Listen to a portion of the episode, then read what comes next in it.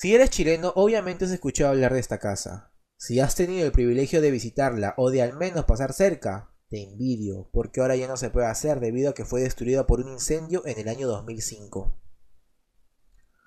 Habiéndose situado en la comunidad de Ñuñoa, Santiago, la casa más embrujada de Chile tiene una larga y muy triste historia dentro de lo que fueron sus cuatro paredes. Esta casa albergó a muchísimas familias en su haber, todas muy pudientes y que compartían algo en común.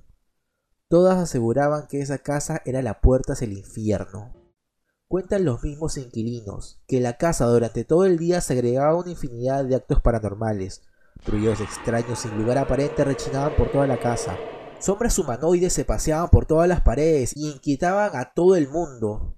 Y gruñidos diabólicos. Gruñidos diabólicos eran el pan de cada día en esta tétrica casa.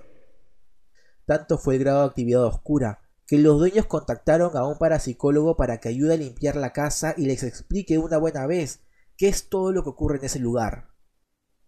Tras hacer contacto con lo desconocido, el experto les dijo que hace muchos años atrás, inclusive antes de la construcción de la nueva casa, había vivido una familia que tuvo muchos problemas y que estos no habían acabado nada bien.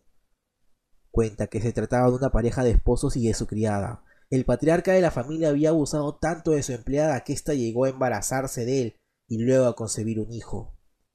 Esto claro no le gustó para nada a su esposa y una noche, en un arranque de furia, le puso veneno a sus bebidas de la empleada y de su hijo posteriormente.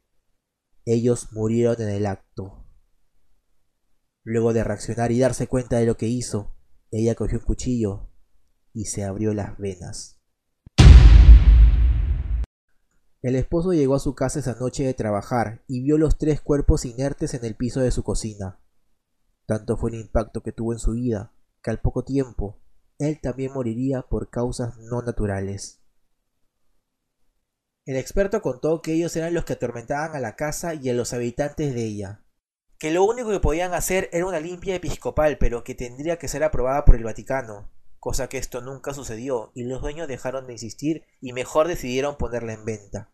Pero siempre que iban a cerrar un trato, algo ocurría que hacía que los nuevos dueños se retractasen.